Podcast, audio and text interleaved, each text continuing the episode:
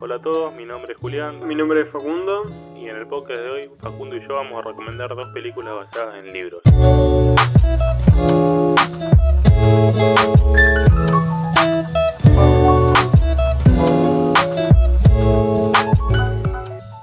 Hola, mi nombre es Facundo. Y bueno, como se habrán dado cuenta, eh, estamos otra vez en un programa, un episodio asincrónico, se podría decir. Es una palabra que aprendí hace poco y me suena como re profesional, entonces estaba re de usarla. Pero bueno, eh, como se habrán dado cuenta, estamos Julián y yo separados y creo que así vamos a seguir con eh, los episodios de recomendaciones. Con los otros que ahora se vienen tres episodios que estamos por grabar que la verdad son muy interesantes. No voy a decir de qué tratan, pero son cuestiones o debates que la verdad que pueden llegar a salir bastante interesantes. Pero bueno, no viene caso. Siempre, siempre me quedo hablando como 40 segundos y hago que el episodio sea más largo de lo normal. Pero bueno, no importa. Como ya viene el texto, el texto, el título, eh, películas basadas en libros. Y yo acá tuve un dilema, o sea, el episodio se tardó un montón por mi culpa, voy a ser sincero esta vez. Eh, no se me acordaba, no me acordaba de ninguna película, ninguna. Te juro, eh, busqué en páginas puse películas basadas en, hecho radio, es decir, en libros. Y salían todas de Stephen King, que yo ya las conocía, que yo ya las vi algunas. Pero yo no quería hacer de Stephen King, porque ya hicimos un, episodio hablando de películas basadas en libros de Stephen King. Entonces iba a ser como muy repetitivo. Y tal vez en un punto como muy típico. Tampoco voy a traer la novedad. Bien, ya se los canto desde acá después que había pensado, después me di cuenta de que muchas de las películas basadas, basadas en libros que vi son muy, muy de así como palomeras, taquilleras, no sé como, como ustedes le quieran decir, que yo que son. Los Juegos del Hambre, Maze Runner, me acordaba de todas esas, pero digo, no voy a recomendar eso porque no se lo recomendaría a nadie. O sea, son películas que me gustan, pero no es como chicos, miren esto. Yo quiero recomendarle algo que, sinceramente, yo creo que el producto en sí me parece muy bueno y es extremadamente recomendable. O sea, bueno, no quiero decir de que ni que Maze Runner ni que Los Juegos del Hambre sean malas películas, pero no, no, es lo que yo recomendaría en un episodio como este. Pero bueno, y después me acordé de esta, estoy viendo acá, porque no sé por qué siento que a veces salta mucho el pico y voy a saturar el sonido, ¿me da miedo esto? Pero por lo visto no.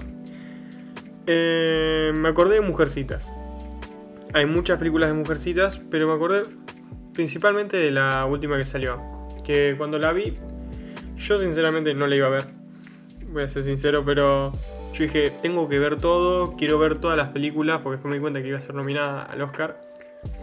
Y entonces tuve la oportunidad de ir a verla al cine. Y la verdad que fue una película que me sorprendió al 100%. En, todo, en muchos aspectos. Muchísimos. Pero más que nada en la fotografía. Y ahora vamos a explicar bien por qué eso. Eh, bueno, para el que no sabe, bueno, Mujercitas cuenta la historia de cuatro hermanas y cuenta cómo es su infancia y cómo, es cómo vive en su adultez y cómo, cómo, cómo es este lazo de, hermandad. Así a, a, grandes rasgos. Actúan actrices, la verdad que muy, muy, muy alto nivel. Emma Watson, la que actúa también en Midsommar, buena película, se las recomiendo. Que, bueno, no me sale el nombre de la actriz, pero que también iba a ser de, de la hermana de, Black Widow en la película de Black Widow sola. Y otras dos que una fue la que estuvo nominada a Mejor Actriz, que ahora no me sale el nombre, pero también es buena actriz. Y bueno, ni me la acuerdo. Pero bueno, eh, la película es sumamente interesante, o sea, es narrada de una forma muy dinámica y tampoco tan abrumadora, porque como, para que no sabe, la película va y viene en el tiempo. Y todos sabemos de que ese tipo de narrativa es muy difícil de manejar y generalmente presta mucho a la confusión y como que hasta cuesta empatizar con el personaje porque nunca lo podés encajar en un tiempo, en un principal tiempo, ¿no? Pero acá esto lo narra de una forma sumamente interesante y, y acá voy a explicar, porque acá entra la fotografía, que me gustó mucho que la película no use placas de tiempo. Placas de tiempo es cuando te, te dicen, por ejemplo, 1953, ¿no? Y después cuando cambian de tiempo, 2010. Y te ponen la placa como para mostrarte de qué es 2010. Y acá la película lo que usó no fue eso, creo que ni siquiera lo usó o lo habrá usado una vez. Y es que usa lo visual, usa lo visual para que vos te des cuenta del cambio de tiempo. Y la verdad para mí eso está muy bien usado y se nota. Obviamente va a haber gente que dice, no, mentira, yo ni lo noté a eso. Pero yo lo vi y dije, wow, qué bien hecho está. Que es que usa, además eh, va muy bien con la situación de, de las hermanas. Bueno, explico. En el pasado, cuando las hermanas, por decir una forma, se encontraban juntas y bien emocionalmente. Todo, todo contaba con una iluminación cálida y todas sus vestimentas también, es verdad, un, buen punto para el vestuarista. Eran todas muy cálidas, como para representar como esa calidez de familia, de amor. Y cuando íbamos al presente, donde ya eran adultas y estaban separadas, se usaban tonalidades azules, grisáceas, iluminaciones más frías y con eso vos te das cuenta, cuando de nada pasaban a, no sé, una iluminación cálida, vos ya sabías que estabas en el pasado, pasaba una fría, estabas en el presente. Y además, obviamente, los cambios de aspectos de, algunas, de algunos de los personajes. Pero eso para mí es excelente y está manejado de una manera muy, muy, muy correcta. Después la historia está muy bien narrada. Eh, Tampoco es que hay algo como para resaltar más allá de lo que dije, los cambios de tiempo. Pero es más que nada eso. Y para mí es una muy buena película y yo la recomiendo, sinceramente la recomiendo. Por, esto más que nada, para que vean bien cómo es, eh, cómo se trata eh, una historia con dos tiempos y cómo se pueden cruzar y no hace falta usar placas de texto. Creo que es un buen ejemplo a seguir y a tener en cuenta en, en muchísimas cosas y ver ahora las películas de otro modo, como diciendo eh, qué poco pensado que estuvo cambiar el tiempo y poner una placa nomás y siempre aturrirte con placas, qué sé yo. Digo.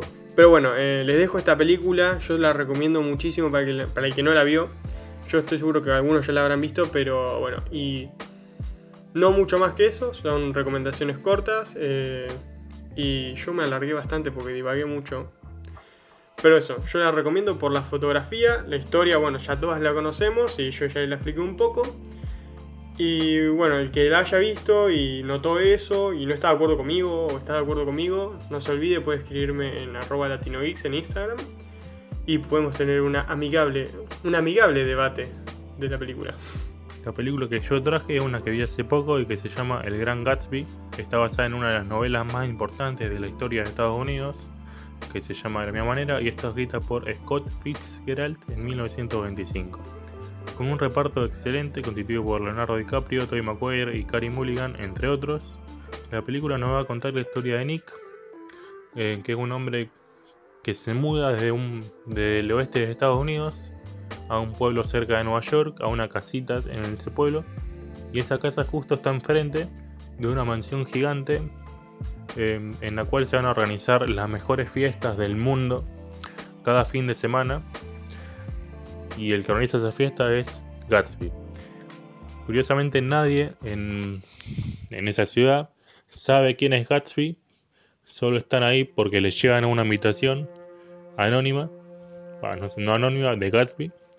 Y el motivo por el cual Gatsby va a organizar estas fiestas es lo que va a desencadenar toda la trama. La verdad que el motivo está muy bien llevado y está muy bien introducido. No se lo voy a decir, pero la verdad les recomiendo que la vean porque es uno muy interesante. Yo todavía no leí el libro, pero vi que la película es una muy fiel adaptación a la obra original.